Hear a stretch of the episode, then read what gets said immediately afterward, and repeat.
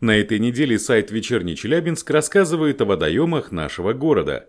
Шершневское водохранилище. Его плотина была построена в 1960 году. Своим названием водохранилище обязано поселку Шершни, расположенному неподалеку от плотины. Сам поселок, в свою очередь, получил свое наименование от фамилии одного из первопоселенцев Челябинска, казака Шершнева, жившего на выселках.